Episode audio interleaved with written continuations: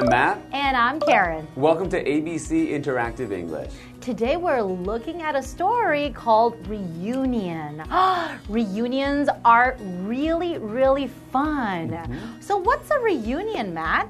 Reunion is when more than one person come together again after a time apart. So mm -hmm. maybe they mm-hmm. haven't seen each other for a while and then they're going to see each other again. And it could be like with your family, your relatives, or your friends, right? Your old classmates even. Exactly. And I think reunions are awesome. They are wonderful. And it wouldn't it be nice, you know, just to get together. I have a lot of cousins, by the way. I have a huge family. I have around 20 cousins all all over the world. It would be so nice to have a nice reunion and listen to each other's stories and then just catch up, have a little gathering. Oh, I really want a reunion with my cousins.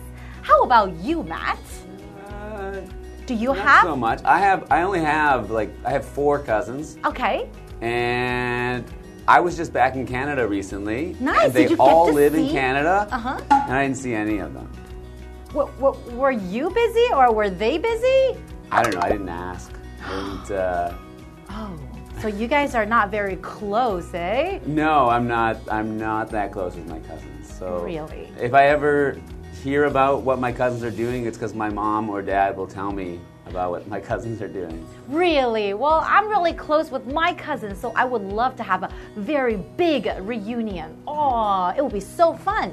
Ooh, hmm. I don't know. I guess we're very different. I guess so. well, let's go into today's story and learn more about this reunion.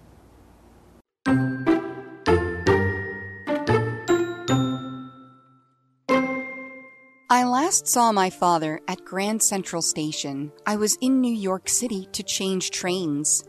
I had a 90 minute wait, so I didn't have much time to visit.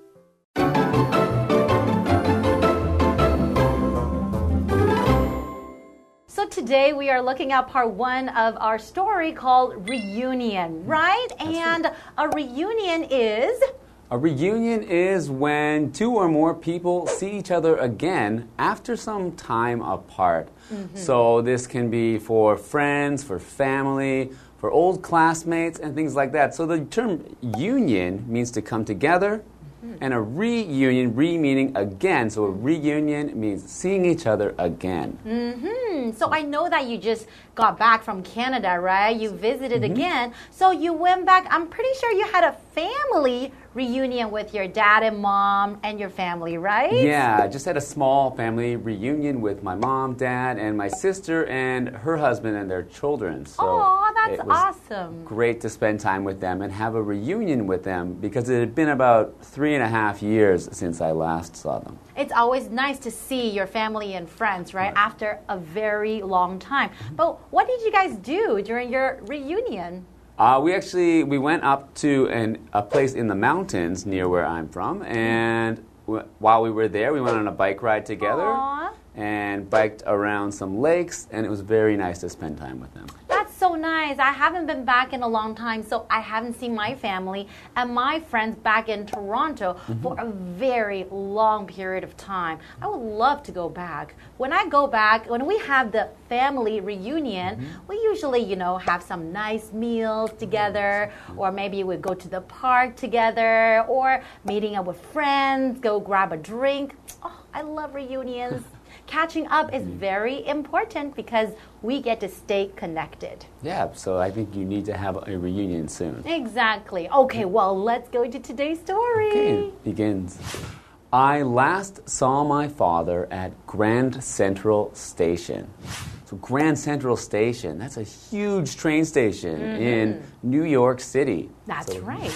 I was in New York City to change trains. That's right. Okay. So he's at the biggest train station in New York. He needs to change trains. So he's taking one train to Grand Central Station, and he's going to get on a different train to go wherever he's going. That's right. Just like when we go somewhere by MRT, sometimes you also mm -hmm. need to change trains, right? But in the story, it says, I last saw my father. Mm. So I guess the reunion is between the person and his father, right? Right. The son and father having a reunion after some time apart. Mm, okay, well, let's continue. I had a 90 minute wait. So I didn't have much time to visit. Okay, I had a 90 minute wait. Wait right here, we're using it as a noun. So basically, you're talking about the period of time where you need to wait, right? You got to stay there and then maybe wait for the next train. So a 90 minute wait is actually not too long. So he didn't have much time to visit, right? Yeah. So this word visit means to go to see someone or go to spend time with someone. So in this case, he doesn't have much time to visit or to spend time with his father. I could also say I recently visited my family in Canada. Mm-hmm, that's right. So 90 minute time, oh, 90 minute, you know, wait, it's not a very long time. If you hadn't seen your father for a very long time, right? It's just a very short period of time to catch up. Yeah, I also think this term 90 minute wait is interesting because you can use any kind of time before wait to show how long you'll have to wait. So you could have a five minute wait, a two hour wait. You can use any time before wait to show how long mm-hmm. someone will have to wait. That's right. Okay, well, I wonder what's going to happen next. But but before we do that, we should take a short break. Okay, let's see you after the break. See you after the break.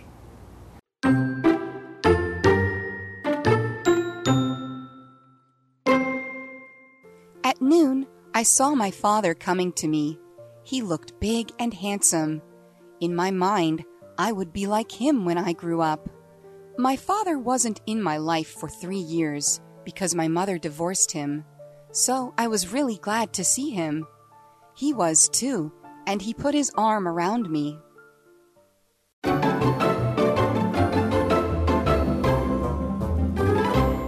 Welcome back. We are reading a story about a boy who is in New York City at Grand Central Station. He's there to change trains, but he only has 90 minutes and he's going to visit his father in that time. Exactly. I wonder what's going to happen. Okay, let's read on. At noon, I saw my father coming to me. Okay, when we say at noon, we're just talking about 12 o'clock, right? Usually that's the time where people eat lunch. Okay, so he saw his father coming to him. Hmm, that means walking towards him or getting closer to him.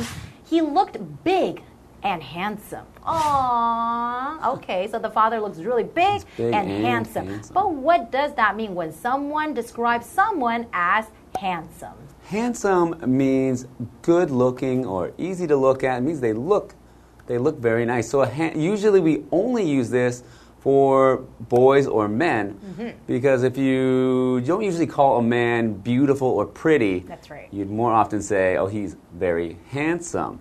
So this man, this boy's father, sorry, is big and handsome. So he's very good looking. That's right. Do you consider yourself handsome, Matt?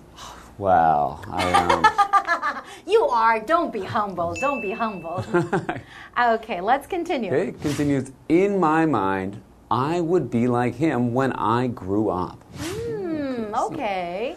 In my mind. And mind right here is a noun. So when you're using this word, you're talking about the part of a person that thinks, feels, reasons, or remembers something. So this is the part where you're thinking. So in my mind, he wanted to be like his father when he grew up. So when you say that, I guess he really looked up to his father, right? Yeah, so he's saying, I think I will be like my father when I grow up. Exactly. Okay, let's continue. My father wasn't in my life for three years because my mother divorced him. Okay, so he hmm. wasn't in his life. That means he hasn't seen his father for three years. So he has not been a part of his life. He hasn't been in his life. So he's not someone he sees often. Exactly. So you could also say, My friend hasn't been in my life for five years, hmm. right? That means maybe you haven't been keeping in touch mm-hmm. and talking to your friend. Okay, so there we also have this vocabulary word here, divorce. And right here we're using it as a verb. When one person divorces another person, usually like husband and wife, they get married, and if they decide to divorce another person, that means that they want to legally end the marriage. They don't want to be married anymore. Maybe because they don't get along, they fight all the time, they argue all the time. Then they might want to divorce their husband or wife.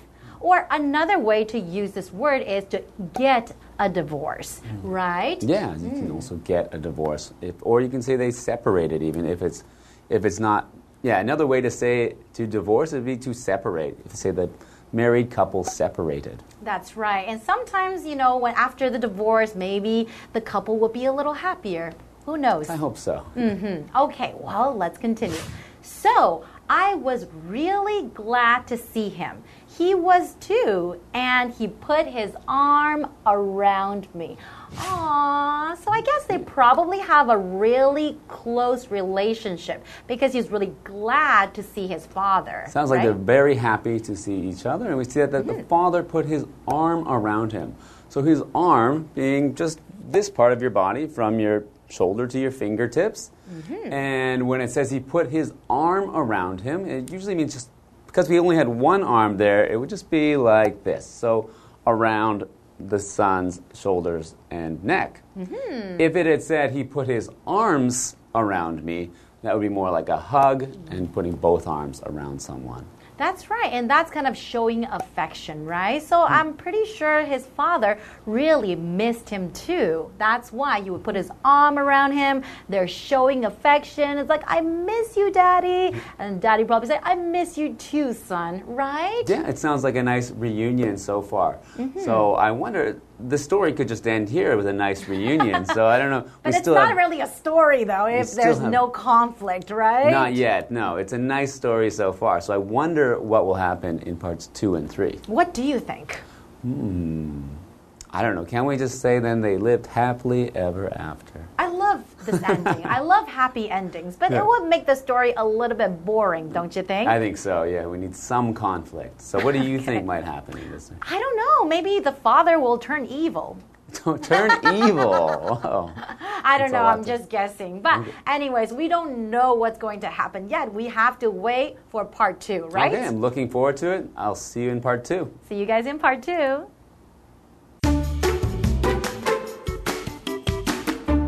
I last saw my father at Grand Central Station. I was in New York City to change trains. I had a 90 minute wait, so I didn't have much time to visit. At noon, I saw my father coming to me. He looked big and handsome. In my mind, I would be like him when I grew up. My father wasn't in my life for three years because my mother divorced him. So I was really glad to see him. He was too, and he put his arm around me.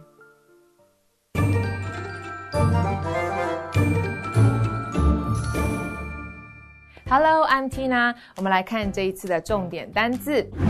第一个，wait，wait 名词，等待。We had a long wait for the bus this morning。我们今天早上等公车等了很久。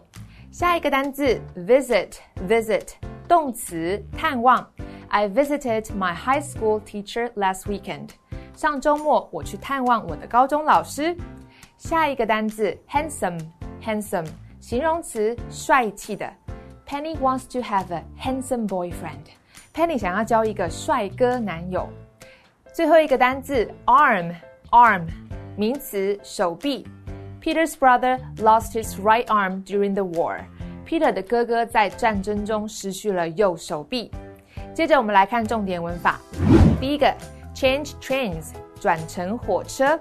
注意，trains 在这里惯用复数哦。我们来看看这个例句：Can I change trains at Songshan Station？我可以在松山车站转乘火车吗？下一个文法，A sees B 加动词 ing。A 看到 B 正在做某件事情，C 是感官动词，看到、看见，它的后面要接动名词 ing 的形式哦，强调动作正在进行当中。以前我们班有个男生叫做 Mike，他是一个把妹高手。有一天呐、我们班转来了一个新同学，一个女生，蛮漂亮的。过没几天，我竟然在校门口看到他们在接吻诶！我马上抓着我的朋友问他说：“Did you see Mike kissing the new girl？” 你有看到 Mike 跟新来的女生在接吻吗？太可怕了。最后一个文法，Somebody is glad to 加动词，某人很高兴做某事。Glad 是形容词，高兴的意思。我们来看看这个句子：I'm so glad to see you again。我很开心再次看到你。以上就是这一课的重点跟单字，回去要记得复习哦。下次见，拜拜。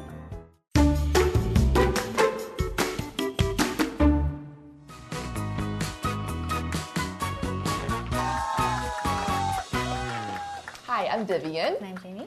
And today we're going to play Guess the Bear, where we have three words or phrases on our cards and two example sentences for each. And we have to guess what the word is. But instead of saying the word, we use the word bear.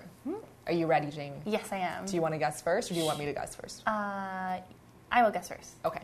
All right, so let's put one minute on the clock and go. So this one is a noun, one word. I wanted to eat at the restaurant, but the bear was too long. the bear at the airport was shorter than I expected. Could it be lime? Uh, no. Oh, okay, never mind. Was it Q? No. No? Wait, he said yeah. The bear at the airport was shorter than I expected. oh, the weight? Yes, Okay, yes, good job. okay, so this one's a noun, also one word. Her bear was put in a cast after the accident. Oh. Sam can do 10 pull ups with just one bear. Arm? Yeah, nice. Oh, okay. Nice. Okay, so this one's a phrase, a three word one. I bear, bear, bear, see her after such a long time. He bear, bear, bear, be of service to guests. Is it can't wait to? Very close. I bear, bear, bear, see her after such a long time. He bear, bear, bear, be of service to guests. Hmm. Am eager to? Very, very close. Oh. Very, very close. Am excited to? Very so close. You're so close. Oh, what is it? Is glad to. So you were so Oh. close. So I am glad to see her after such a long time. He is glad to be of service to guests. All right, all right. All right, Okay, your turn. turn. Ready, go. One word verb. He bears family in another country once a year, and I had a chance to bear my grandma over the holiday. Visit. Uh, correct. Very good. All right. One word adjective. John is funny, charming, and bare too. My grandfather was very bare in his youth. Handsome. Yes, Okay, okay, very handsome. good. All right. Phrase, two words. I have to bear bear twice to get to my stop. And to get to Beitou, you need to bear bear at Taipei Main Station.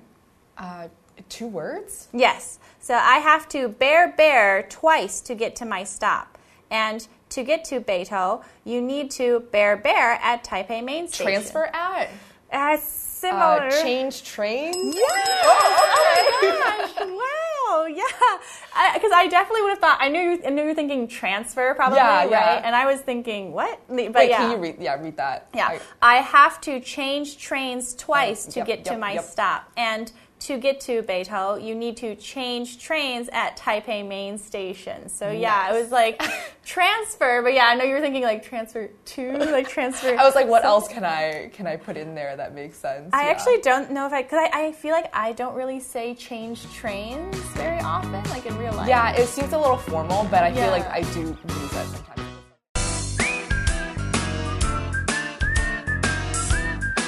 See you next time.